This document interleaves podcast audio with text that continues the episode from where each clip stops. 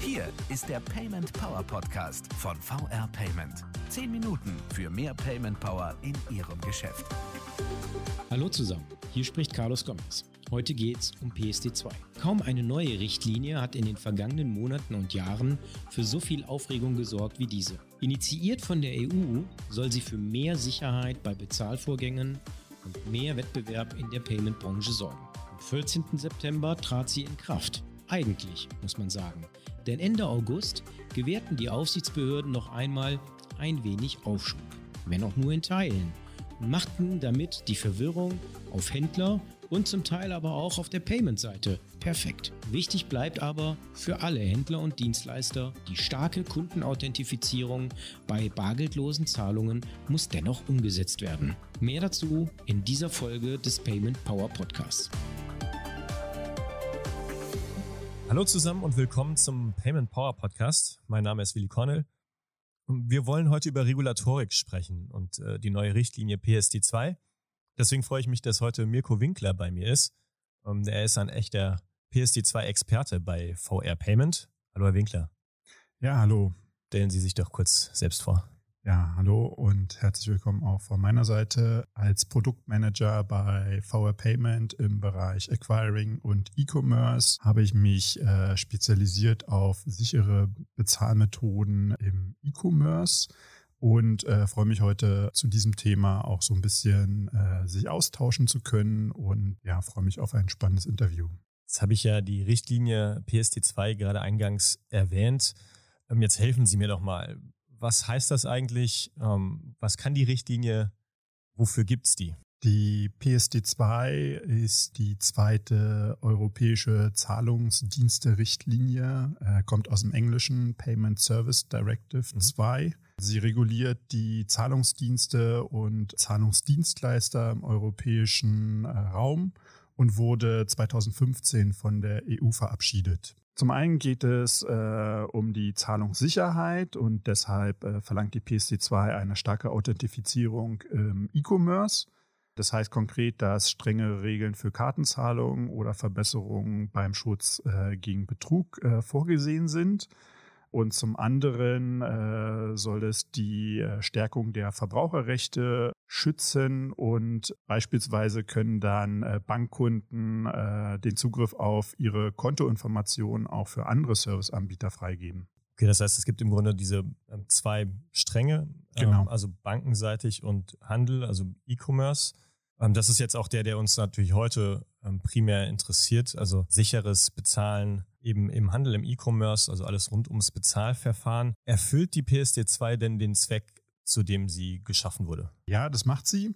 Denn wenn man bedenkt, dass äh, über 70 Prozent des gesamten Betrugs im Handel mit Kreditkarten oder anderen Bezahlverfahren auf digitale Transaktionen beziehungsweise äh, im Onlinehandel zurückzuführen sind, ist es ganz gut, dass es dort allgemeine Regularien für den europäischen Raum gibt. Und deshalb äh, ist es halt auch ein weiterer Grund, dass zum Beispiel innovative Zahlungen äh, gefördert werden und die Verbraucher in, diesem, in dieser wachsenden digitalen Welt auch geschützt werden. Jetzt gibt es aber trotzdem ziemlich viele Kontroversen rund um diese Richtlinie.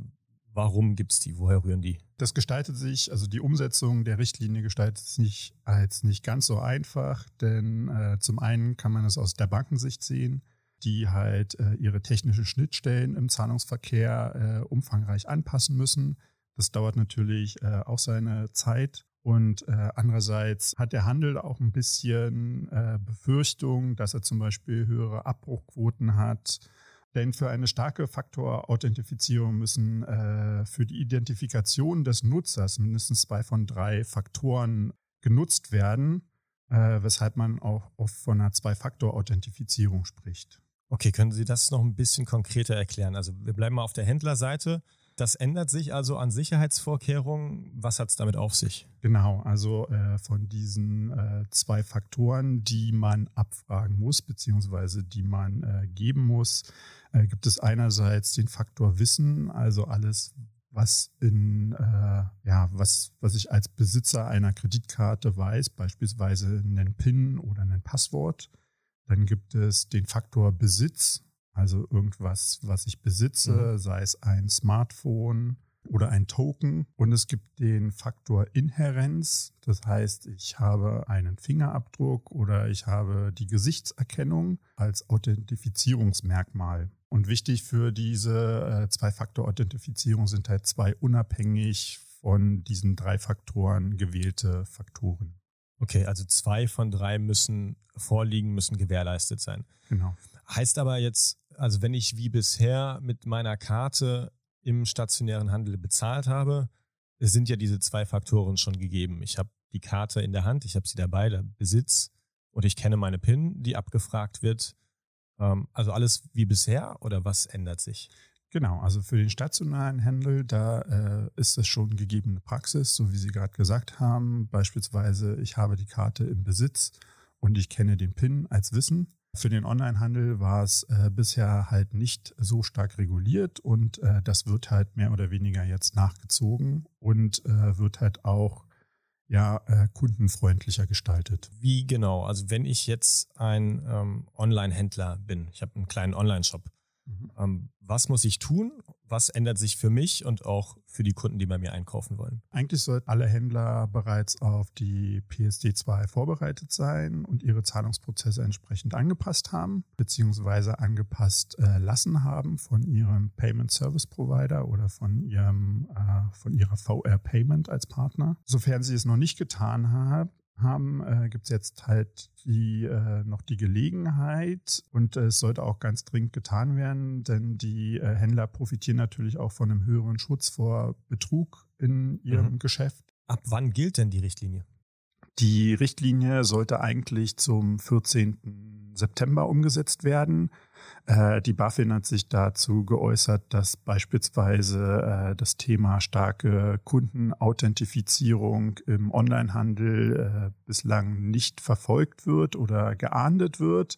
Eine genaue Übergangsfrist gibt es da noch nicht. Okay, das heißt, es, es gilt im Grunde schon ähm, für, jeden, für jeden Händler auch. Ja, also wie gesagt, es wird mhm. noch nicht geahndet, aber es gibt einen festen Umsetzungsplan und äh, von daher äh, sollten die Händler auch schon äh, das umgestellt haben. Wenn ich jetzt als Händler die Befürchtung habe, dass da komplexe Anforderungen auf mich zukommen, können Sie die Sorge ein bisschen nehmen? Wie gehe ich damit um? Was sind meine nächsten Schritte? Also ich kann das nur äh, aus der Sicht der VR Payment mal äh, kurz erklären. Äh, wir stehen natürlich äh, als Partner zur Seite. Wir haben unsere Händler auf verschiedenen Kanälen informiert, äh, wie die Umstellung zu erfolgen hat. Wir helfen auch gerne bei der Umstellung. Die ist nicht so umfangreich, wie man oft denkt für die kleinen Online-Händler. Beispielsweise bei uns gibt es, wenn Sie so ein Shop-Modul ja, benutzen, dann müssen Sie sich einfach bloß ein aktuelles Plugin runterladen. Den Rest macht mhm. die VR Payment. Und sonst sollte man halt einfach auf seinen Payment-Dienstleister zugehen und äh, mit ihm besprechen, was man denn zu tun hat. Okay, also ich habe gelernt, was vielleicht auch zunächst kompliziert klingt, ist es eigentlich gar nicht, wenn man sich ein bisschen damit beschäftigt. Sicherheit geht immer vor, das ist gut zu wissen und gut zu wissen ist auch, dass der Handel damit nicht alleine gelassen wird. Vielen Dank, Herr Winkler, für Ihre Zeit und das Gespräch. Ja, sehr gerne und ich bedanke mich auch. Vielen Dank auch an alle, die uns zugehört haben. Das war der Payment Power Podcast von VR Payment. Wenn Ihnen der Podcast gefallen hat, bewerten Sie diesen Podcast bei iTunes und teilen Sie ihn mit Ihren Freunden und Kollegen. Der VR Payment Power Podcast. Zehn Minuten für mehr Payment Power in Ihrem Geschäft.